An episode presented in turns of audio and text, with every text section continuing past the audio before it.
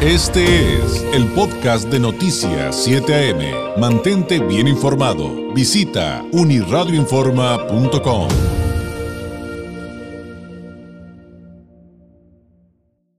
momento del análisis eh, del politólogo Francisco Ruiz, doctor en Derecho Electoral, catedrático, integrante del Instituto Nacional de Administración Pública, autor de la columna Leer entre líneas, que usted también puede consultar en uniradioinforma.com. Usted encuentra a Francisco Ruiz en redes sociales como FRuizMX. Francisco, ¿cómo estás? Muy buenos días. Muy buenos días, estimado David. Pues muy bien, muy contento, como cada martes, con el gusto de saludarte. Este, pues ya, eh, pues eh, sintiendo el, frío de la temporada y pues preparándonos para estas ráfagas que han anunciado que van a estar este, aparentemente muy fuerte a partir de hoy en la noche, ¿no? Sí, hay que cuidarnos de, de todo, vías respiratorias, de, ya sabes, este de lo que pueda caer de los techos, postes espectaculares y por supuesto de los incendios que lamentablemente pues se ponen a la orden del día. Oye, hablando de toxicidad, digo, porque los vientos vienen medio tóxicos con tanto polvo, ¿no? Con los vientos de Santana. Ciudadanos tóxicos, Francisco, ¿de qué viene esto de ciudad, ciudadanos tóxicos? Me hiciste recordar tantas cosas. bueno, pues la intención, como siempre, es eso, ¿no? Precisamente invitar a la amable lectora a la reflexión personal, eh, a tomar lo que pues le, le, sea de utilidad. Y antes de abordarlo, pues sí, este, la verdad es que a mí siempre me han recomendado en tiempos de, de viento que uno utilice el cubreboca, o en, su defecto una bufanda, porque precisamente este viento es el que trae tanta enfermedad, ¿no?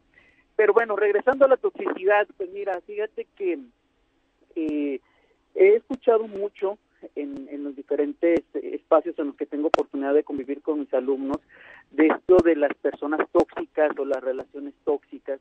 Y el sábado pasado estaba con mis alumnos de administración pública y eh, salió el tema eh, y logramos enlazarlo con nuestra relación como ciudadano individual con el resto de la sociedad y nos dimos cuenta de que somos ciudadanos tóxicos. Ciudadanos tóxicos en el sentido de que renunciamos a nuestras libertades de manera voluntaria y eh, decidimos continuar viviendo en un círculo vicioso por voluntad propia. Así de sencillo, ¿no? Eh, la realidad es que la, manifestación del domingo pasado en diferentes partes del país, incluida nuestra región, eh, pues dejó muy en claro que la voluntad popular no está 100% a favor o no simpatiza con eh, las decisiones que toma o que aspira eh, a que se implementen el presidente de la República. esto nos da pie a celebrarlo, por supuesto, a reconocer esta participación ciudadana que, eh, como lo he venido diciendo desde hace mucho tiempo, debe de ser proactiva, debe de ser propositiva, debe de ser crítica, eh, pero no debe de limitarse únicamente a la boleta electoral, no debe de eh, encasillarse al momento de la elección, sino que nuestra participación debe de ser permanente. Eh, fue un gran esfuerzo el del domingo pasado, pero me parece que ahí no debe de terminar. Eh, debe de eh, continuar no solo en la lucha por la autonomía de las instituciones electorales, no solo en contra de la intención del presidente de la República para tener una intervención directa en los resultados electorales que se avecinan, sino ya estar permanentemente informados, permanentemente eh, participando no solo con las opiniones a través de redes sociales, sino involucrándonos en eh, la toma de decisiones públicas. Hay espacios ciudadanos en los tres niveles de gobierno que eh, muchas veces ni siquiera estamos enterados de que hay representatividad ciudadana directa, no a través de, un edil, en el caso del municipio, no a través de un funcionario estatal o federal, sino a través de un ciudadano que lo hace de manera honoraria. Y ese tipo de participaciones son las que debemos de tener. ¿Cómo se rompe una, una relación tóxica? Bueno, pues con voluntad, con disciplina, sí, por supuesto, con ayuda si es necesario, pero lo primordial es tener la intención de salir de esa toxicidad.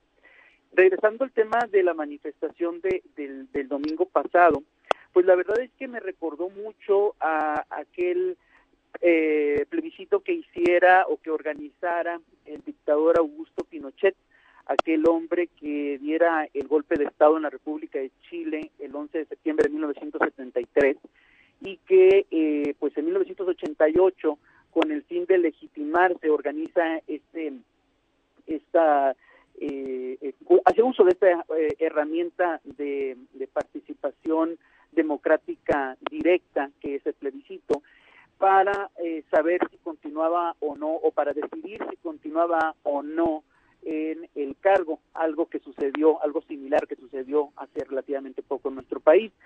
Eh, en este ejercicio eh, ganó el no.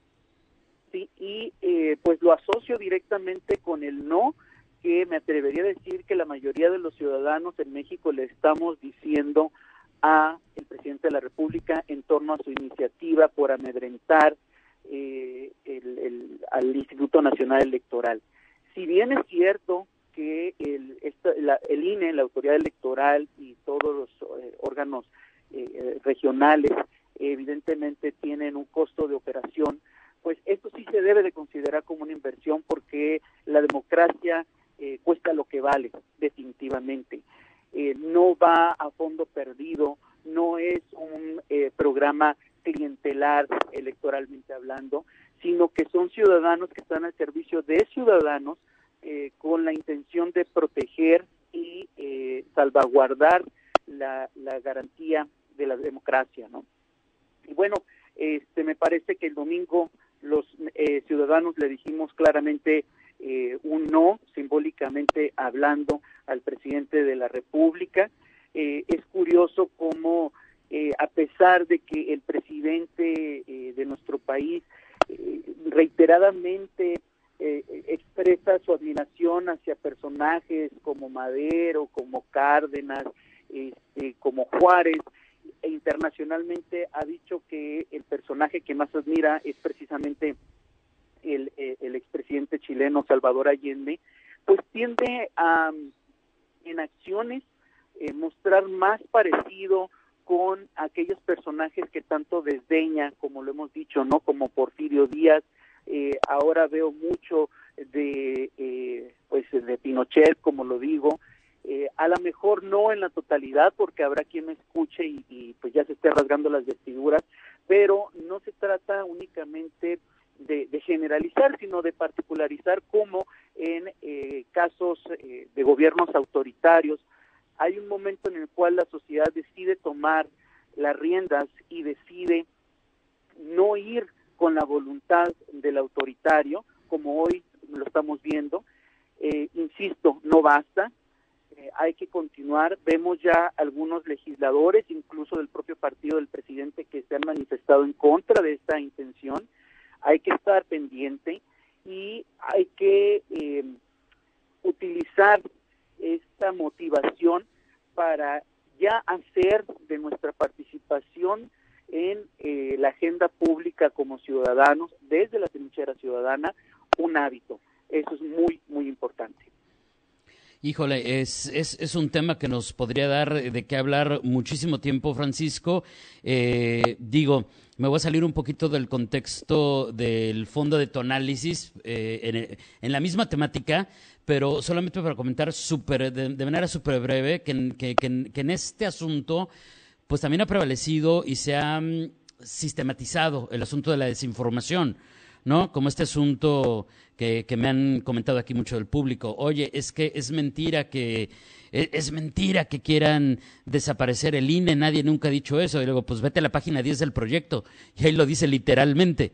claro. entonces, creo que, digo, me estoy saliendo un poquito de, de, de, de como te digo, del, del, concepto de análisis que nos estás ofreciendo el día de hoy, que además está este, increíble una vez más, eh, pero no podía dejar de mencionar esto porque es esta, digamos, conclusión a la que creo que vamos a coincidir que debemos de llegar y que es la participación ciudadana tiene que ser continua y constante, tiene que partir de elementos sólidos, de información concisa, precisa, real, porque si no, pues al rato vamos a estar llorando de por qué no pude, por qué no salió, por qué no se solucionó, por qué no tuve éxito, pues porque no quisiste escuchar y solamente tomaste lo que quisiste, no lo que era real. Y, lamentablemente es algo que está sobre la mesa hoy por hoy todos los días. Mm, digo, ha existido siempre, nada más que ahora creo que pues con las redes sociales se puso peor, ¿no?